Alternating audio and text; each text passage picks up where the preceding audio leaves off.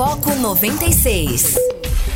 6 horas e 6 minutos. Muito bom dia para você. Tá começando mais um Foco 96 aqui na FM Oficial de Goiás, para Anápolis e toda a região que recebe esse sinal limpinho da Rádio 96 FM. Começa também para o Brasil e para o mundo através do aplicativo da Rádio 96 FM Anápolis. Hoje em, em Anápolis, 13 graus, 24 de julho, sexta-feira. Também conosco aqui através do home office, Guilherme Verano. Muito bom dia. Muito bom dia, Lucas. Bom dia, ouvintes do Foco 96. Sextou, né, minha gente? Então vamos lá, vamos ter juízo. Lembrando que as medidas da prefeitura incluem 10 da noite, toque de recolher. É só as atividades básicas funcionando. Então, fica a recomendação. Se você tiver que ir para a rua, sair, tome todas as medidas e precauções necessárias, tá bom? A gente está aqui, é claro, esperando você uma interatividade para fazer mais um programa Foco 96. Sejam muito bem-vindos. É, interatividade esta que você pode ter conosco através do 994342096. E começando os destaques, aquilo que é notícia no Brasil e no mundo e também em Goiás e em Anápolis, você confere a partir de agora aqui conosco no Foco 96. A Receita Federal abre hoje, às 9 horas, a consulta ao terceiro lote de restituição do imposto de renda. Projeto que autoriza isenção de ICMS na aquisição de armas de fogo. Estudo: hidroxicloroquina é ineficaz em casos leves e moderados de Covid. Mandetta quer ser candidato a presidente e Moro pode ser vice. Goiás registra 102 óbitos em 24 horas e ultrapassa 50 mil casos de Covid. Guilherme Verano. Bom, falando dos casos de Covid agora no Brasil, são 84 mil mortes, com média de 1.055 por dia na última semana. 1.317 óbitos foram registrados em 24 horas, aponta o consórcio de veículos de imprensa. Infectados já são mais de 2 milhões e 200 mil pessoas. Em relação ao auxílio emergencial, 5 milhões e 400 mil pessoas recebem hoje o auxílio. A Caixa divulga o calendário para desbloqueio de contas. 4 em cada 10 famílias receberam ajuda do governo em junho. Isso é uma estatística do IBGE. Em relação à política lá em Brasília, o Major Olímpio tem uma, Olímpio, ele tem uma denúncia grave. Ele diz que o governo faz toma lá da cá com o dinheiro do combate à Covid-19. Segundo o senador, foram oferecidos 30 milhões em emendas parlamentares. Na política internacional, a eleição americana. Barack Obama entra na campanha de Biden e leva a eleição nos Estados Unidos a duelo com Trump. Bilionário, é bom lembrar, é obcecado em desafiar o adversário democrata.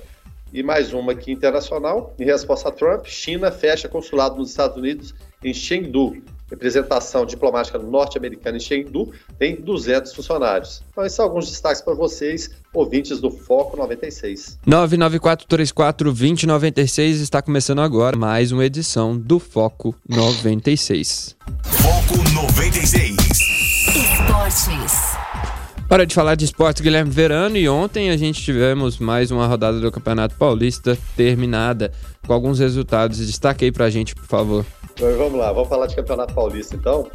Foi fechada a rodada ontem e o resultado surpreendente que você fala aí é a vitória do Bragantino sobre o São Paulo por 3 a 2 Só que o Bragantino montou uma super estrutura financeira e vem atropelando. É a equipe com a melhor campanha no Campeonato Paulista. E venceu o São Paulo em pleno Morumbi por 3 a 2 então não é assim tanta surpresa, né? Afinal de contas.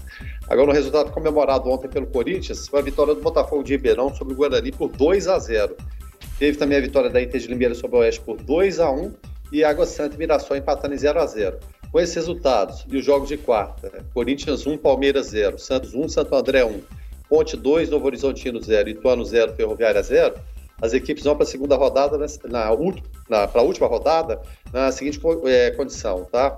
No grupo A, o Santos já está classificado, tem 16 pontos. Na briga contra rebaixamento e também pela segunda vaga, estão Água Santa com 11, Ponte e Oeste com 10. No grupo B, classificados o Santo André com 20 e o Palmeiras 19. Novo Horizonte está eliminado e o Botafogo em quarto com 11, lutando contra o rebaixamento. No C, São Paulo classificado em primeiro com 18 pontos, o Mirassol segundo com 17, briga com a Inter de Limeira que é a terceira com 14, Vitória com 11, luta somente contra o rebaixamento. No grupo D, Bragantino, como a gente disse, melhor campanha da competição, tem 20 pontos já classificado. Brigando pela segunda vaga, o Guarani tem 16, o Corinthians tem 14. A Ferroviária em quarto com 12, lutando somente contra a, o rebaixamento. A próxima rodada, então, a 12 da competição, no domingo, todos os jogos começando às 16 horas. No estádio Prefeito José Liberati, tem Bragantino e Botafogo. No Morumbi, tem Ferroviária e Inter de Limeira. Na Vila Belmiro, Guarani e São Paulo.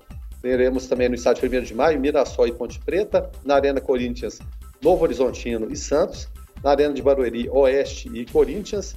Também na Arena do Palmeiras, Palmeiras contra o Água Santa. E no Canidé, Santo André contra a equipe do Ituano. Então eles estão aí chegando na sua fase quarta de final e com essa expectativa de quem vai chegar lá, quais serão os confrontos dessa próxima fase. Mas foi um retorno, digamos, tranquilo né, no, no Campeonato Paulista, com as normas de segurança sendo seguidas e vida que segue no futebol, Lucas. Certo, Guilherme. Inclusive, essa questão, a, o fato do Bragantino ser o melhor time da, da primeira parte do Campeonato Paulista revela aquilo que você já falou, uma superestrutura e, e se mostra preparado, inclusive, para disputar algo na Série A do Campeonato Brasileiro esse ano, né? Então, aqueles que pensam que viam o Bragantino como um time pequeno, mostrou grande destaque em meio aos paulistas, inclusive. Claro que a gente sabe que o Campeonato Paulista tem sua própria originalidade, mas que revela aquilo que a gente já esperava do Bragantino para essa temporada, né, Guilherme? O Bragantino começou essa história de, de, de sucesso com a, com a família Chedi, lá nos anos 90 ainda, e o Luxemburgo começou sua trajetória também no Bragantino. Ele chegou a ser campeão paulista. Teve a final, a chamada final caipira. Foi o Bragantino contra o Novo Horizontino. Lá em 1990, o Bragantino acabou sendo campeão. Posteriormente, o Bragantino ainda foi vice-campeão brasileiro, mas fez uma grande campanha. E, é claro, com o passar do tempo, da mesma forma que subiu, caiu. Agora, é, evidentemente, ancorada aí para grande multinacional de energéticos, está com muito dinheiro, investido cerca de 200 milhões de reais. A gente sabe, Lucas, ainda mais nesse momento de pandemia, que o dinheiro é raro, quando você o tem, você faz toda a diferença. O Bragantino está conseguindo fazer isso em campo. Se você me permitir, eu posso falar resultados aqui do Campeonato Paranaense Gaúcho também? Claro, pode ficar à vontade. Então vamos lá. E só lembrando que o Campeonato Gaúcho teve anteontem o clássico vencido pelo Grêmio. Foi lá na Serra Gaúcho, o Grêmio venceu a equipe do Internacional por 1 a 0 Ontem, no complemento da rodada, teve Juventude 2, Caxias 0. Também Novo Hamburgo 1, Aimoré 1. São Luís 1, São José 0. E pelo Campeonato Paranaense, notícia triste do nosso Luiz Fernando, rapaz. O Londrina foi uhum. goleado pelo Atlético por 5 a 0 com dois gols do Nicão, dois do Bissoli e um do Marquinhos Gabriel. O Atlético classificado para a grande final contra quem? Contra o Curitiba. E venceu o clássico contra o Paraná por 2 a 1 Gols do Patrick Vieira e Igor Jesus. O Fabrício fez o gol do Paraná. Então, mais uma vez, o clássico Atletiba decidindo o Campeonato Paranaense. Para finalizar aqui, Campeonato Baiano também, o Atlético venceu o Bahia por 1 a 0 Fluminense 1, Jacuipense 2, Vitória 1, Bahia de Feira também 1, Joseirense 3, Vitória da Conquista 0 e Jacobina é, 0. Esse time aqui, o garanto você nunca ouviu falar dele, viu, Lucas? Doce Mel. Nossa. Doce Mel venceu a Copina por 4 a 0. Doce Mel pra mim, até então, onde eu sabia, Guilherme, era sorvete. pois é. Mas, pra gente encerrar o momento do esporte, Guilherme Verano, ontem apareceu um novo nome no radar da equipe do Flamengo. Fernando Hierro, ele que foi técnico da Espanha na Copa da Rússia, é um jogador, é um técnico que também é oferecido por empresários ao Flamengo na sua busca por um novo treinador. É, o Flamengo segue essa busca aí, fazendo um, um, um tour, né, chamado mochilão pela Europa e pegando currículos. É, o Hierro é um nome grande no futebol, mas por enquanto maior como ex-jogador do que como treinador. A verdade é essa. Ele acabou assumindo a, a, seleção da Espanha, mas não prosperou ainda. Então o Flamengo vai ter que procurar muito bem né, nesse, nesse universo todo aí, porque pode ter certeza que dezenas e dezenas de currículos vão aparecer para não errar. É claro que com o Jorge Jesus o acerto foi assim pontualíssimo, né? Foi 100% de acerto. Vai conseguir ter outro acerto desse? Pode ser, né? A gente torce que sim, seria bom, seria interessante manter o alto nível, mesmo porque o alto nível é, mesmo as torcidas de, de, outros times não gostando do Flamengo, evidentemente, mas só que puxa o nível para cima.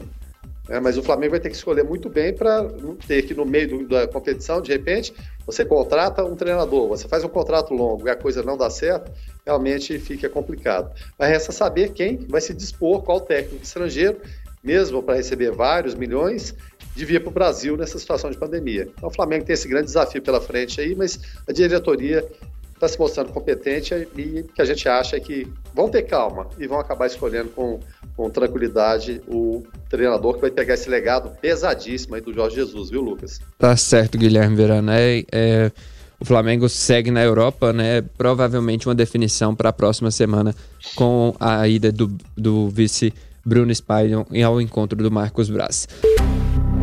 Foco 96. De volta, Guilherme Verano, com o Foco 96 e Mandetta diz que planeja ser candidato a presidente e quer Sérgio Moro na vice. O ex-ministro da Saúde sugere que tem mais experiência do que Sérgio Moro, por isso encabeçaria a chapa. O ex-ministro admitiu numa entrevista que pode disputar a presidência da República em 2022. Mandetta chegou a sugerir que, se o DEM não concordar com seu projeto, pode deixar o partido. O ex-ministro também frisou também que gostaria de ter o ministro da Justiça, Sérgio Moro, como vice. Por ter mais experiência, sublinhou, encabeçaria a chapa. Moro está sendo cobiçado por vários partidos, como Podemos e Cidadania, para disputar a presidência. O médico também sugeriu que pode disputar mandato de governador ou senador. Ele garantiu que em 2022 estará no páreo para disputar um mandato eletivo. Guilherme Verano. É, isso a gente não tem a menor dúvida que iria acontecer. Em relação à experiência, claro, o Mandetta tem toda a razão e a gente viu essa experiência ser exposta na época que ele era ministro da Saúde, as explanações, as explicações do dia a dia que ele falava em relação à evolução da Covid, todas muito bem detalhadas, com muita calma. Realmente, você percebe ali, é claro, além da expertise pelo fato de ser médico, mas juntando as duas coisas, o médico e o político, que fala muito bem, porque às vezes a gente pode ter um médico que é muito capacitado, mas não consegue transmitir é, as suas ideias de forma coerente. Né? Ele consegue fazer as duas coisas, além de ser um médico, é claro, trazia e, e, comandava muito bem todas aquelas é, entrevistas coletivas. Então, nada mais natural que ele surja como candidato.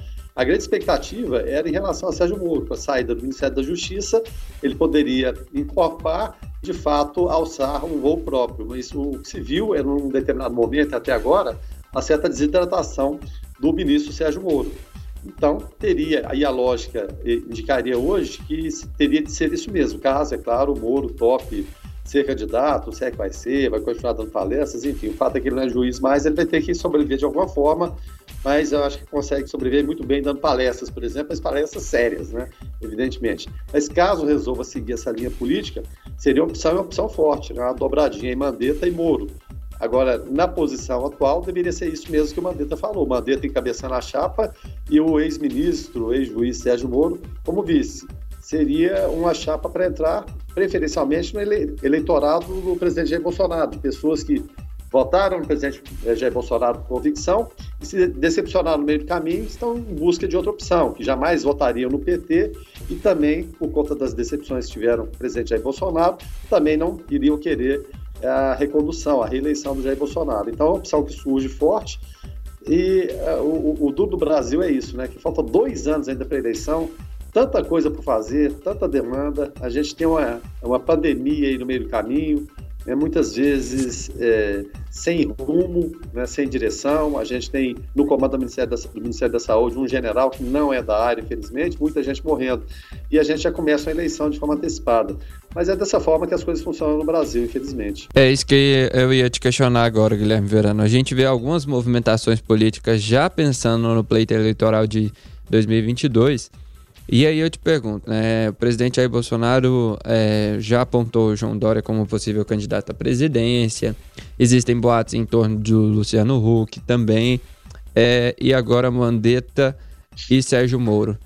Deveria ser os nomes que o presidente Jair Bolsonaro teria que se preocupar para as eleições de 2022, porque até então os outros candidatos é, estariam a par e ele demonstra um favoritismo. Agora, digamos assim, numa partida é, Jair Bolsonaro e, e Tim Mandetta, pode ser que o favoritismo penda para o lado do Mandetta, Guilherme Verano? É, a grande preocupação do presidente Jair Bolsonaro tem que ser essa mesmo, porque o que se procura é uma alternativa ao PT e ao presidente Jair Bolsonaro. E seria uma alternativa de centro, mas eu digo centro mesmo, não centrão, né? não aquela pouca, pouca vergonha. Então o presidente Jair Bolsonaro tem que se preocupar, evidentemente, com isso. Não vejo chance de uma candidatura do PT decolar, mas não vejo mesmo.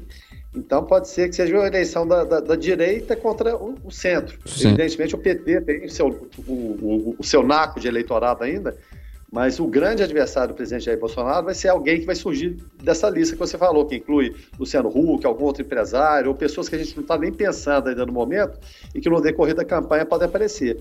Mas a grande preocupação realmente hoje, você pode ter certeza, é com Mandetta e com o Sérgio Moro, que seria uma alternativa de poder ao, ao presidente Jair Bolsonaro, que tem a sua fatia estabilizada em cerca de 30% dos, dos eleitores. Mas se ele tem 30%, tem 70% que não são, né? Ah, muita gente coloca contra o PT, que o PT tem 30%, também não tem.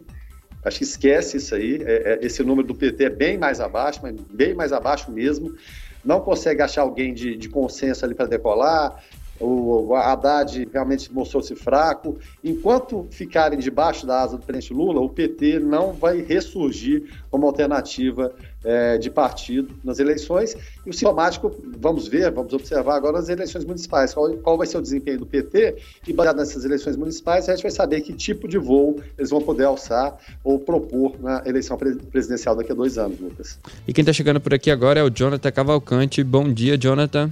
Olá, Lucas. Bom dia para você, a todos da equipe e aos ouvintes do Foco 96. Ótima sexta-feira, paz e bem a todos. Ontem, quinta-feira, dia 23 de julho, o Frei Marco Aurélio da Cruz, ministro provincial, celebrou o sétimo dia da novena em louvor à Senhora Santana, na Paróquia Santana, aqui em Anápolis, com o tema Dai no Senhor um coração agradecido por teus inúmeros benefícios. Que a Senhora Santana possa sempre conduzir os passos desta comunidade para sempre mais vivenciar e testemunhar a fé por meio da gratidão.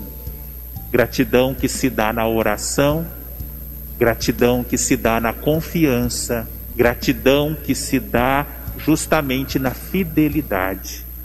Que nós possamos receber aquilo que suplicamos do Senhor, um coração agradecido por tudo aquilo que o Senhor faz por nós. A novena em louvor à Senhora Santana se encerra amanhã, sábado, dia 25 de julho. Já no dia 26 de julho, dia de Santana, teremos uma programação especial na paróquia. Às 17 horas, carreata e às 18 horas, a celebração com o bispo auxiliar da Diocese de Anápolis, Dom Dilmo Franco. Os fiéis podem acompanhar as celebrações presencialmente na Paróquia Santana, é claro, seguindo todos os protocolos, ou então acompanhar através do canal no YouTube Paróquia Santana Anápolis. Jonathan Cavalcante para o Igreja em Ação. Guilherme Verano e ouvintes da 96, e ontem o Senado aprovou uma MP que desobriga escolas e universidades a cumprir mínimo de dias letivos em 2020.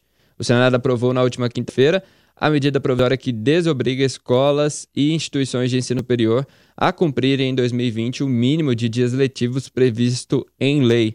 O texto editado pelo governo em razão da pandemia do novo coronavírus já havia sido aprovado pela Câmara com mudanças com aprovação no Senado por 73 votos a zero. A medida retorna ao presidente Jair Bolsonaro, que pode sancionar ou vetar as alterações, Guilherme. É, já era esperado, não é, Lucas? Porque é um ano totalmente atípico, em que as aulas presenciais pararam ainda no mês de março, né, rede pública, rede particular, universidades, ou seja, todo um ano prejudicado, um ano letivo, não vou dizer perdido não, mas assim, realmente difícil de é, encaixar as situações. Havia possibilidade no início em relação a EAD, mas aí caiu por terra aquele mito de que está todo mundo conectado, todo mundo acesso a tudo o tempo todo, balela, né? não é verdade. Que a gente viu que muitos estudantes têm a mínima condição sequer de acessar as chamadas aulas remotas. Então, era natural que acontecesse essa situação e resta saber de que forma esse ano vai ser fechado. Ele vai se estender para o ano que vem? Como que os alunos vão ter essa evolução? Vão simplesmente perder um ano? E pais que estão pagando mensalidades escolares? Como que tudo isso vai funcionar? É um grande enigma, mas é um primeiro passo, né? Você não tem que cumprir, de fato, com aquele calendário, porque é impossível, é inviável, por mais que professores se desdobrem, alunos, pais de alunos, a gente sabe que é impossível. Então, algumas alternativas vão ter que ser colocadas em discussão. E eu acho que a principal delas, para o segundo semestre, existe promessa de retorno à aula, às aulas em Brasília, que seria agora no final de julho, já estão pensando em adiar, são Paulo está marcado para setembro, Goiás tem uma perspectiva. fundamental é o quê? Reunir donos de escolas, pais, governos, né?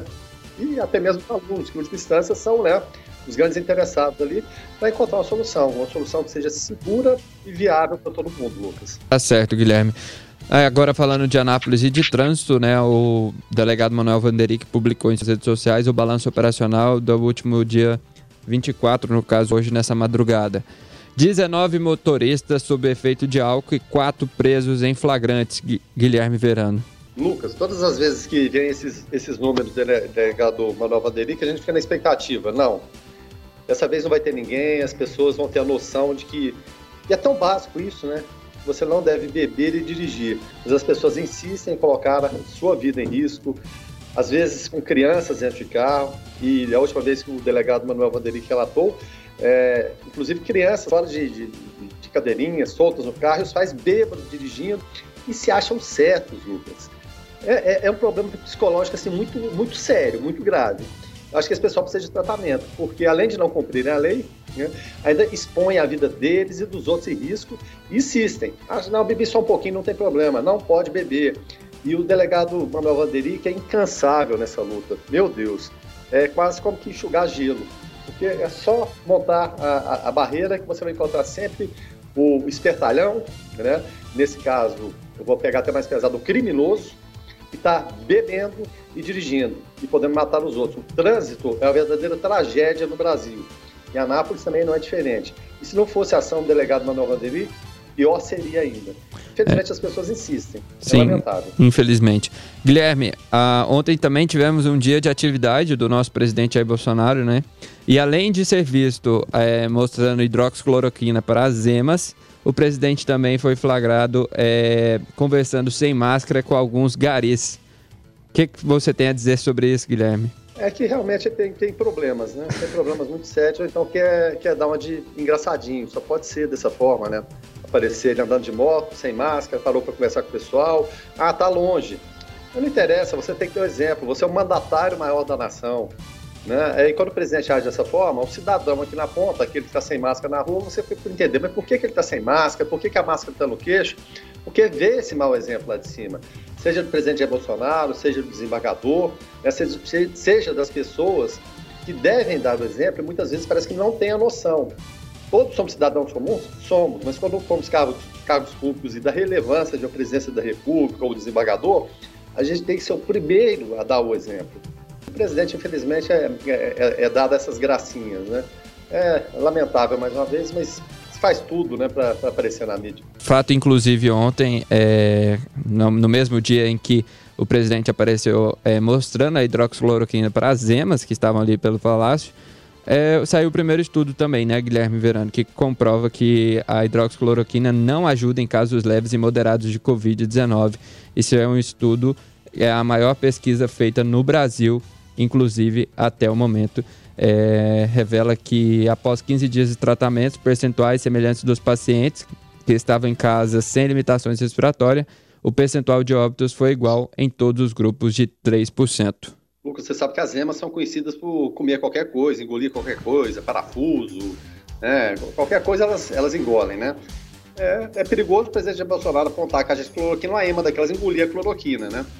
Agora, é, o que é inacreditável, ele insistir nessa coisa da cloroquina, da hidroxicloroquina. Pesquisas foram feitas no mundo, os laboratórios mais respeitados do Brasil, e ele continua a insistir nessa panaceia, nessa falácia, levando essa conversa fiada para a população. Não dá, presidente. Vamos tentar mudar, mude, mude o foco, né? Repense um pouquinho sua vida, né? Tá com a Covid-19, seria um tempo de repensar, de baixar o tom, tentar ser mais coerente, mas não, né? Quer insistir nessa conversa. Isso é muito, muito triste, é lamentável dizer, viu, Lucas? É, é, é lamentável mesmo insistir na história. Sim, é, Guilherme, a gente volta daqui a pouco com mais informações para você. Aqui no estúdio também já está conosco o Frei Ronildo, ele que vai falar sobre um pouco da história de Santana, dessa devoção que já está em Anápolis conosco desde quando a gente surgiu, né? Anápolis no próximo dia 31 completa 113 anos. Deixar bom dia aqui para ele.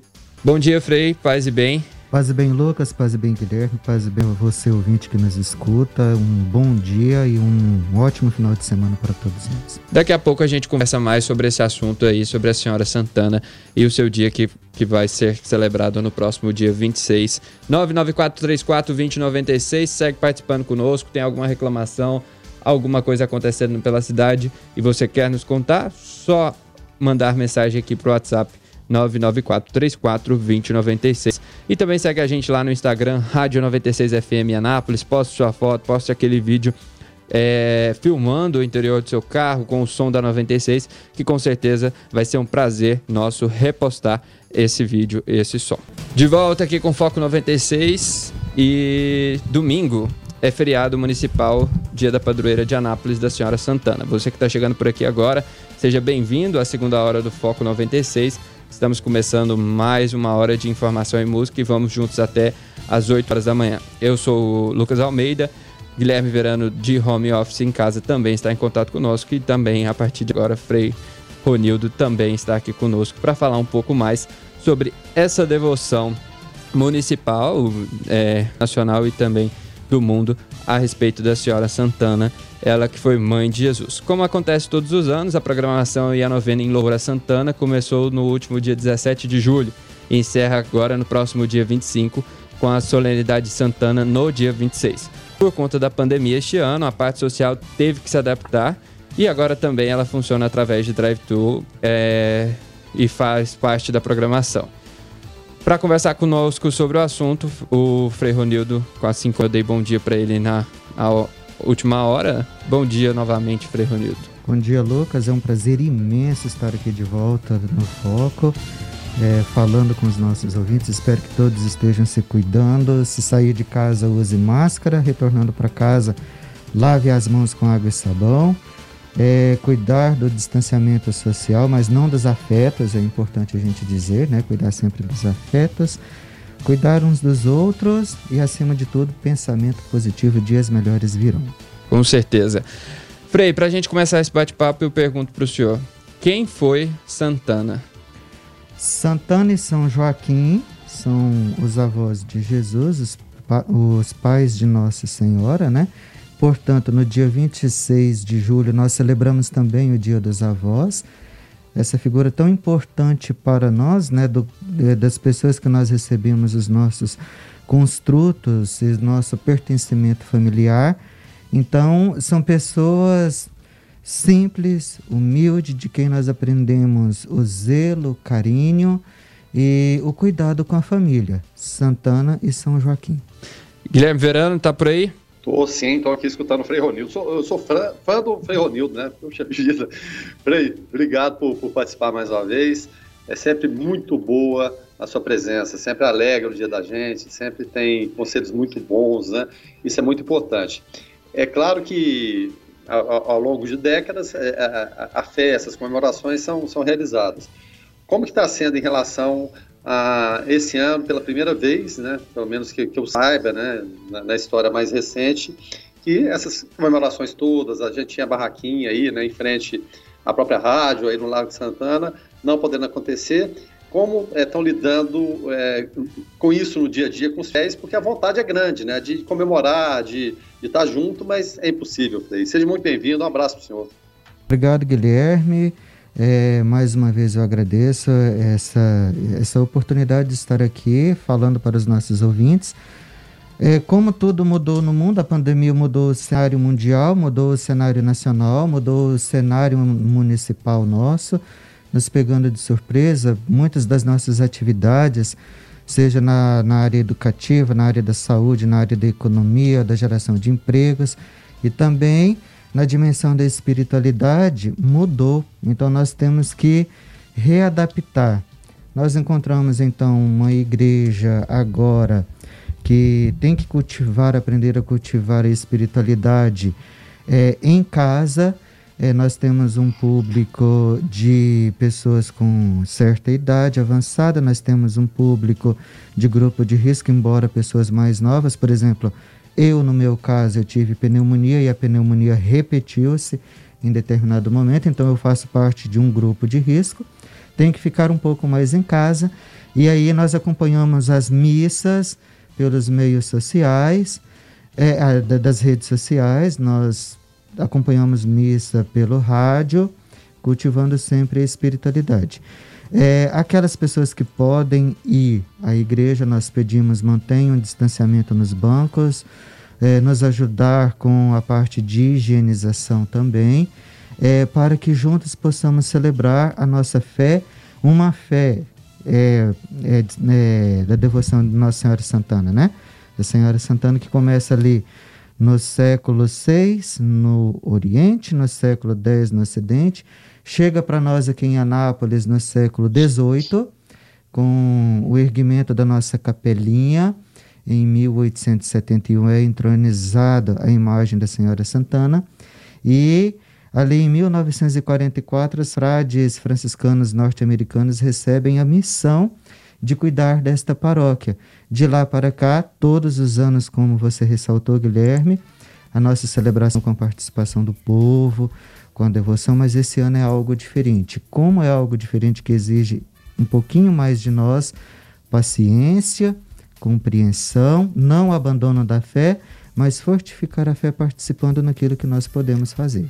Frei, antes de continuar, uma correção. É, assim que eu comecei a falar sobre a pauta, eu disse que Senhora Santana foi mãe de Jesus. Permita-me corrigir e retratar, assim como o próprio Frei Ronildo já disse também em sua fala. A Senhora Santana foi avó de Jesus, avó né, de Jesus. Lá no, no Evangelho de São Mateus, no capítulo 7, versículo 20, nós vamos encontrar é, o autor sagrado insistindo é pela árvore que se conhece o fruto, é pelo fruto que se conhece a árvore. Então nós vemos ali uma árvore boa de São Joaquim e Santana, os avós de Jesus, é, cuidando da família e nesse cuidar, ensinando valores e virtudes nobres, dos quais Jesus, passando pelo mundo, fazendo bem, cuidando de todos, ensinando a generosidade, cultivando a paz, ensinando a solidariedade, fazendo bem, isso ele aprende na família.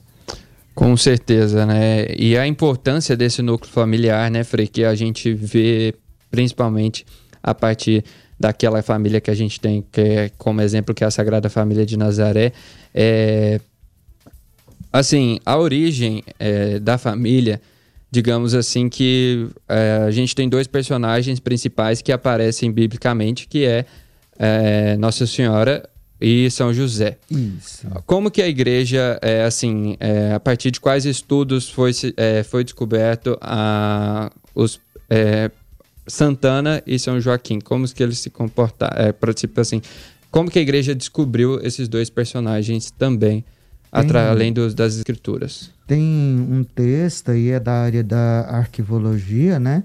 Cristã, e é um texto antigo chamado é, texto apócrifo, apócrifo que não é algo ruim, não. É um texto é, da, da, que as comunidades cristãs, é, escreve, é, a comunidade cristã inicial escreveu, mas não foi canonizado dentro do, dos outros textos bíblicos, né?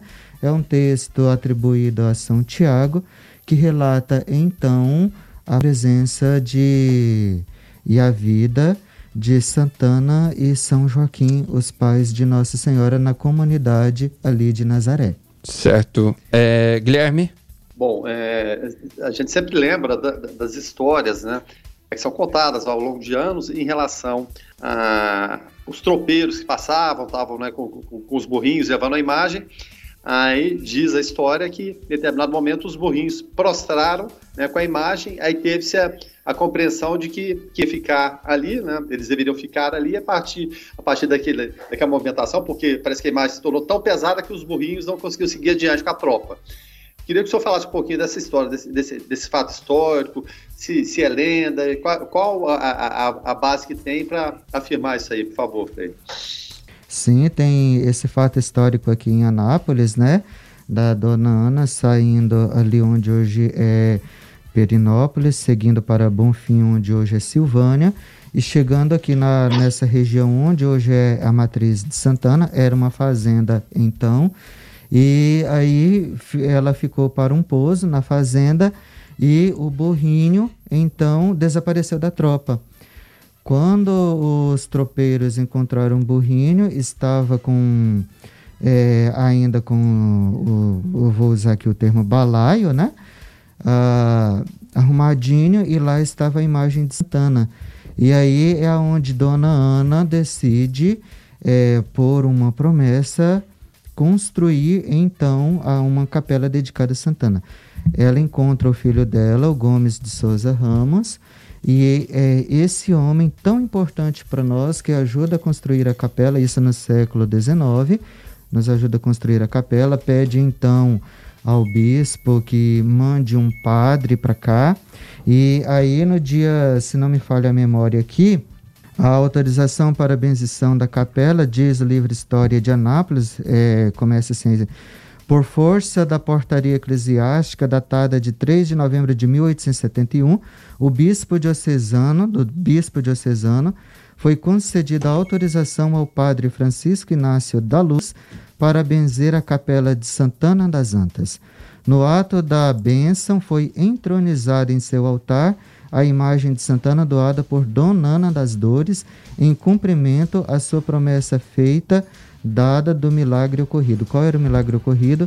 Encontrar então aquela imagem e o burrinho, como o qual a história nos conta. Certo. É, Frei, e assim, para a gente continuar, por que, que a igreja nos recomenda devoção e aí, é, claro, falando sobre Santana e tal, e de onde que surge essa questão de devoção? A, a devoção à Senhora Santana e também a São Joaquim surge primeiro no Oriente e a igreja recomenda, nos coloca como patriarcas da nossa fé, matriarca da nossa fé, né? Aliás, matrona da nossa fé é, de pessoas das quais nós podemos aprender, celebrando o grande mistério pascal de Jesus, celebrar também essas pessoas tão importantes. E aí os valores e virtudes que nos ensina da humildade, da caridade, do cultivo da fé. É, então, essa devoção é algo bonito, é voltar às nossas origens e celebrar com amor. A participação do ouvinte aqui através do, dos canais do WhatsApp. Frei Benedito tá por aqui. Fala aí, Frei. O programa hoje tá bom, hein? Verando cabeça mais boa do que, do que nunca. Memória fantástica. Ronil também tem uma memória que eu vou falar pra você. Certo. É... Tá doido, hoje tá bom passado. Quase bem. Tá aí a participação do Frei Benedito. Muito obrigado, Frei. A qualidade aqui, como diz Guilherme Verano é inoxidável. E o Frei Ronildo também, um historiador aqui conosco. Quase bem, Frei Benedito. Frei Benedito, missionário aqui em Anápolis, reside ali no Seminário Regina Minoro. Nós falamos que o guardião é aquele que protege, zela e cuida da casa, né, daquela fraternidade. É, o nosso grande abraço, a nossa gratidão por estar participando conosco. Fala aí, Guilherme. Eu, eu pensei que era o Frei Edgar, rapaz. Bom passado. e, Guilherme, mais uma é. pergunta para o Frei?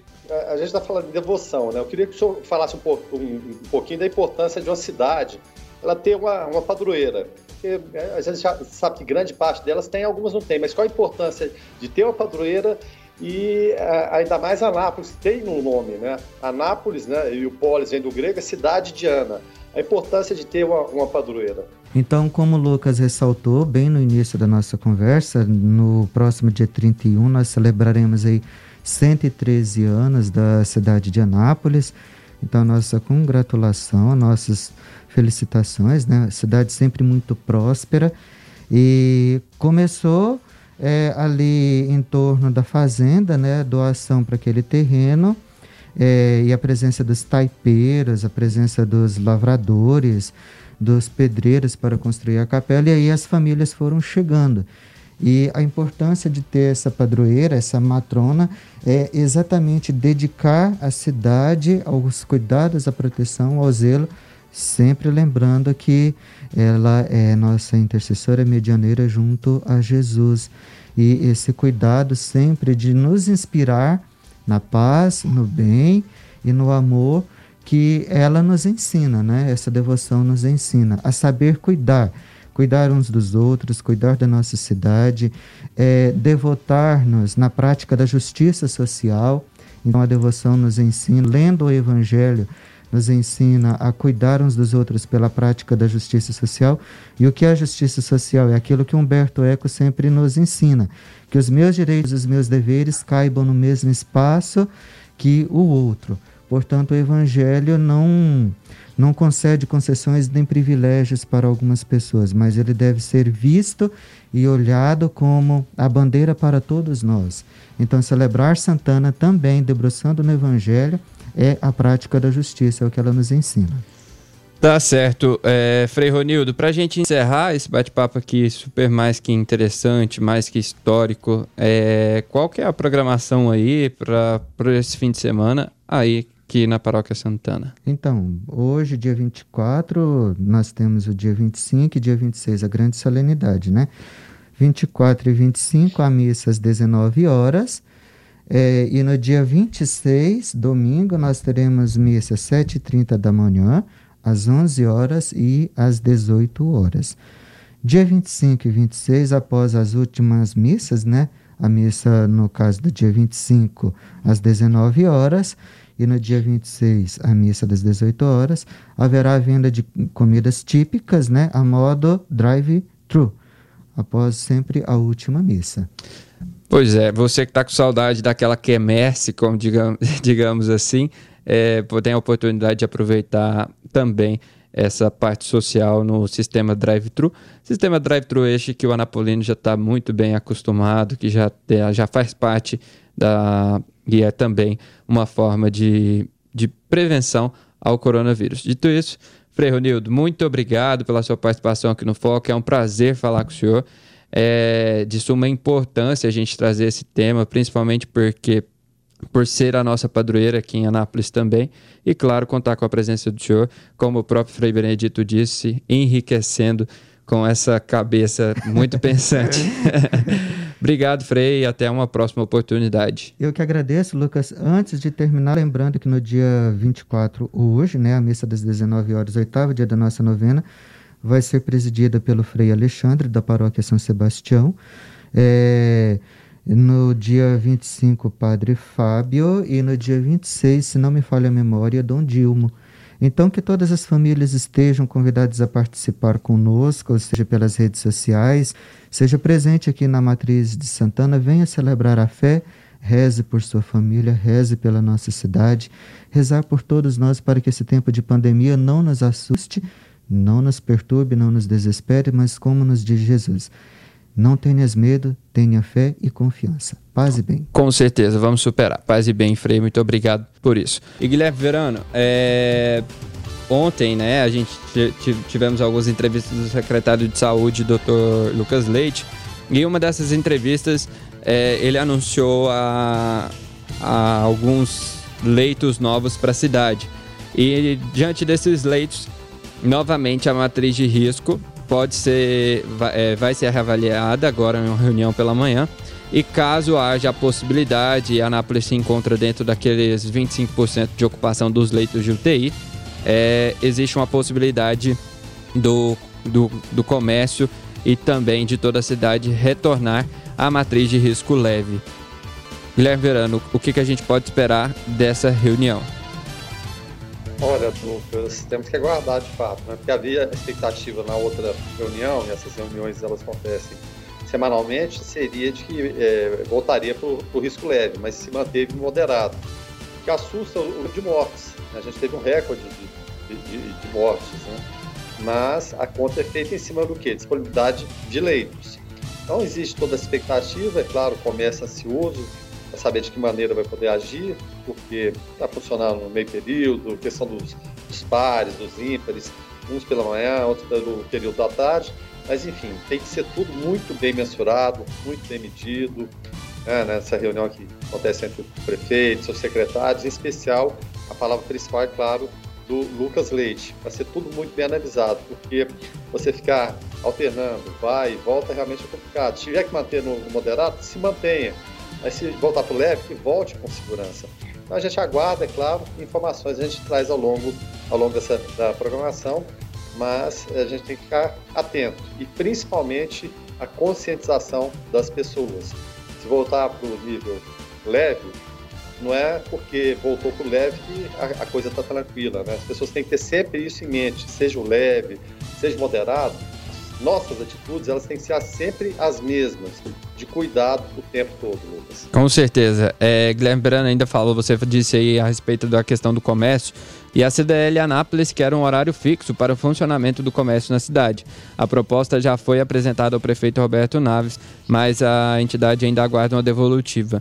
É, uma das alegações desse projeto né, é que a abertura da, da, das partes pares pela manhã tem sido um pouco prejudicial ao comerciante, né, Guilherme Verano, que tem sofrido com a questão do horário, de aberto às 7 horas da manhã, e fechar logo em seguida ao meio-dia e os números ímpares abrirem a uma hora da tarde. Então a proposta da CDL é que uh, todos comecem a funcionar a partir do meio-dia até as 20 horas se eu não me engano, Guilherme Verano. É, são opções e essa interlocução é necessária, né? CDL, a CIA, comércio, a prefeitura, você tem que encontrar um ponto comum aí, que é claro, preserve a saúde, isso é o principal, mas também o comércio. Eu não, eu não sei se esse horário aí, entre meio-dia e oito da noite, que seja, é, não é um horário muito longo, acho que pode ser alguma coisa menor, mas que engloba exatamente isso aí, porque muita gente que está abrindo, ou tendo que abrir, ou como opção abrir pela manhã, está reclamando que o movimento é pouco, estão sendo prejudicados. E a gente sempre conversa com alguns comerciantes, eles falando exatamente isso. Puxa vida, eu fiquei lá na, nesse período da manhã, está difícil para mim, está muito, muito ruim. Então tem que haver essa interlocução e achar um ponto de equilíbrio aí. E, puxa vida, fica aberto seis horas seguidas, não, não sei, um, determine-se um horário aí, mas todos possam abrir nesse, nesse horário, mas fiscalização constante e conscientização. Tá certo. O ouvinte participando aqui através do WhatsApp e diz o seguinte: é, Bom dia, paz e bem, tem uma reclamação. No bairro Alexandrino, o posto de saúde está fechado há meses. O atendimento está sendo de forma precária e ontem ele, ela alega que a esposa teve para tomar uma medicação que está faltando há meses e foi informada que desde que começou a pandemia a prefeitura não comprou esse medicamento.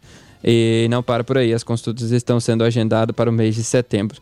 É, quem o ouvinte que participou conosco foi o Silvonei, a gente vai, é, já foi encaminhada, inclusive, essa demanda para a Secretaria de Saúde daqui do município. E Guilherme Verano, vítimas de violência doméstica, mulheres terão centro de apoio em Goiânia. As mulheres goianienses vítimas de violência doméstica vão ter à disposição em um centro especializado no atendimento às que sofrem diferentes abusos domésticos domésticos. A iniciativa está contemplada pela construção da Casa da Mulher Brasileira em Goiânia, unidades vinculadas à Secretaria Municipal de Políticas para as Mulheres e anunciada pela ministra da Mulher, da Família e dos Direitos Humanos, Damaris Alves, na última segunda-feira.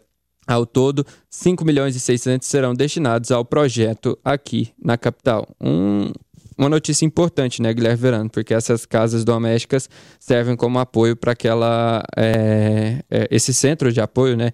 Serve justamente para aquilo que o nome revela, que é dar apoio àquela mulher vítima de violência doméstica. Isso, violência doméstica e feminicídio, né? E acontece diariamente no Brasil realmente é uma situação muito, muito triste. E por vezes essas mulheres, quando ainda são salvas a tempo, né? quando né, é, não são mortas antes, é claro, evidentemente, muitas vezes tem que deixar o lar e ficam sem ter para onde ir, sem abrigo, de repente com filhos. Então, se você tiver um, um centro de referência e com aposta de recursos aí, que vai ser na casa dos, por volta de 5 milhões de reais, é importante. Né? Anápolis, é bom lembrar, Anápolis tem esse centro de referência também, esse centro de apoio. Então, é, é, essa rede de apoio, de sustentação para as pessoas que estão fragilizadas, realmente é muito importante. Então, é uma iniciativa louvável, ele possa e seguir o, inverso do que acontece no Brasil, porque muitas vezes no Brasil você estabelece a meta, você vê a plaquinha lá, ó, essa obra vai ser executada em tantos dias, com tal orçamento que ela tenha início, meio e fim o mais rápido possível, porque é uma situação de fragilidade pela qual passam as mulheres e muitas vezes sem ter para onde ir. Então, que aconteça, aconteça de uma forma rápida, que funcione de forma efetiva também, né, para acolhimento das mulheres nessa situação total de vulnerabilidade, ô Lucas. Tá certo, Guilherme. É, 994342096, você segue participando conosco, mandando sua mensagem aqui. Na volta, eu trago mais participações dos ouvintes e também mais informação para você. The number one hit music station. E já estamos de volta aqui com o Frei Lucas Isaquil. Ele que é pároco da Igreja Santana, mais cedo a gente teve a presença aqui do Frei Ronildo, que falou sobre a devoção, sobre a, as questões é, envolvendo a história de Anápolis e a história de Santana. E agora aqui conosco também Frei Lucas Isaqueu, pároco da Igreja Santana, que vai trazer mais uns detalhes de como que tem acontecido a novena aqui na paróquia. Frei Lucas, muito bom dia. Bom dia, Lucas. Bom dia a você, ouvinte. Então, no último dia, no dia 17, nós demos início né, à nossa novena, que vai até no dia 25, né, com a participação de vários frades, né, que vieram aqui rezar conosco, frades que já é, exerceram algum tipo de trabalho pastoral aqui na paróquia de Santana, né, foram párocos ou moraram aqui na fraternidade e vieram para rezar com o povo.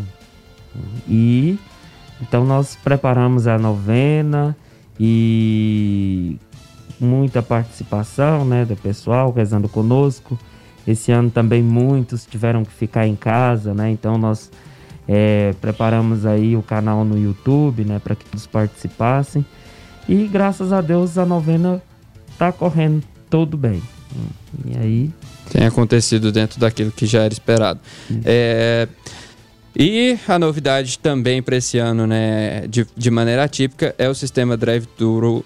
E aí eu queria que o senhor falasse um pouco sobre aquilo que a gente vai ter aí na Paróquia Santana é, de cardápio de opções nesse sistema drive-thru e como que ele vai funcionar, por onde que a pessoa deve entrar, por onde que ela deve sair. Então, isso tudo é novidade para nós, né? Então, no esse ano nós vamos fazer esse um, um drive-thru aqui na praça e as pessoas vão poder se deliciar aí com alguns pratos típicos, os quais, né, nós é, sempre oferecemos nas nossas barraquinhas, arroz carreteiro, feijão tropeiro, é, canjica, caldo, alguns doces, né?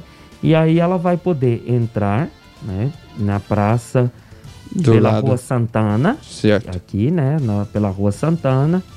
É, vai ter ali os atendentes que vão aos carros, né, já apresentando o nosso cardápio. Nós vamos trabalhar também com o sistema de combos, né, para ficar um pouco mais rápido, né, e, e evitar uma fila muito grande. E aí você vai fazer o seu pedido ali, o atendente já vai te encaminhando, você vai passar no caixa e já vai pegar o seu pedido prontinho e pode sair aqui pela Barão, né? Vai fazer passar por dentro da praça mesmo. Tá ok, é uma nova forma de é, usar né, do drive-thru, assim como para a gente não perder aquele tradicional costume de ir às barraquinhas, né, Guilherme Verano? É verdade. Seja bem-vindo, Frei Lucas Zaquil. É, eu, eu, queria que o senhor reforçasse a, a, a seguinte situação, que a gente tem horários é, diferenciados da missa, mas só que tem aqueles horários que as pessoas têm uma frequência maior. Está valendo como sugestão ainda para evitar aglomeração? De repente, se a pessoa está acostumada no horário, ela ir num horário alternativo, exatamente para evitar essa aglomeração e distribuir durante o dia a presença dos fiéis? Frei? Isso mesmo, né? Então, é, como o dia de Santana vai, vai ser no domingo, nós teremos aí a missa 7 e meia, 11 horas e às 18 horas. Então, todas as missas são solenes, né? Os fiéis podem vir né, em um desses horários, realmente para evitar é, a questão da aglomeração, né? E aí você pode rezar de forma tranquila a sua devoção à Senhora Santana, né? Durante a novena, as missas aconteceram ah, às 19 horas. Então ainda temos hoje às 19 horas e amanhã também às 19 horas. Então, aqueles que ainda desejam participar, né, desse momento de oração, seja muito bem-vindo no horário das 19 horas. Tá certo, Frei. Para a gente encerrar, aqui também um Foco 96, é, como tem sido a participação dos fiéis é, em meio à pandemia? Ah, assim, a gente sabe que a igreja tem funcionado é, através é, só com 30% dessa capacidade? Como que as pessoas têm procurado a igreja nesse momento de pandemia, nesse momento de fragilidade em que a gente se apega ainda mais ao espiritual? Pois é, a participação das pessoas ainda está um pouco devagar, né? Tem muitos fiéis é, que estão realmente cumprindo, né? Aí estão ficando em casa, né? Outros têm vindo, então tem sido uma participação tímida. Né? E às vezes assim varia. Tem dia que tem é, bastante pessoas, né, conosco, participando, aí já tem outros dias que né, vai, vai variando. Então, assim, às vezes a gente tem essa preocupação, né, de que os fiéis que ficam assim, que não são do grupo de risco, né, e que são muito distantes, podem acontecer um esfriamento, né, é uma preocupação que nós, enquanto pastores, nós temos. Mas, por outro lado, né, aqueles que têm a consciência, né, deve sim permanecer aí cumprindo, né, os decretos, né, preservando a saúde, né, mas também deve ficar em casa, né, porque tem muitos fiéis que não estão vindo na igreja, mas assim estão fazendo, fazendo aí outras coisas, outras né? coisas, né? Inclusive tem alguns que estão se encontrando. Então a gente pede o cuidado, né? Fique em casa mesmo. Com certeza. Guilherme Verano, muito obrigado por mais essa companhia aí do seu lar, com essa grande, como diz o Frei Benedito, essa grande cabeça, essa memória inenarrável. Muito obrigado mais uma vez. É um bom final de semana para você e até segunda-feira.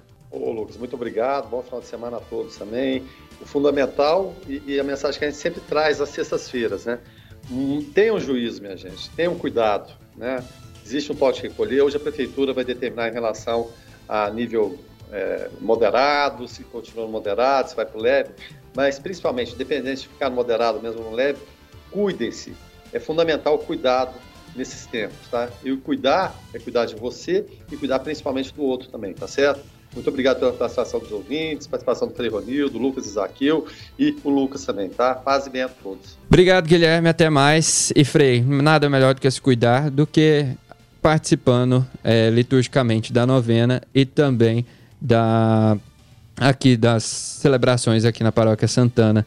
E aí eu peço para que o senhor reforce isso. Muito obrigado também pela sua participação aqui e que logo mais a gente possa nos encontrar também para bater assuntos sobre outros assuntos. Ok, isso mesmo. Então você que, que deseja vir rezar conosco, né? Ainda hoje, amanhã temos aí a novena e no domingo, dia da nossa padroeira, padroeira da Diocese e do Estado, os três horários de missa, 7 e meia, 11 e às 18 horas, com a participação do Bispo Auxiliar Dom Dilmo.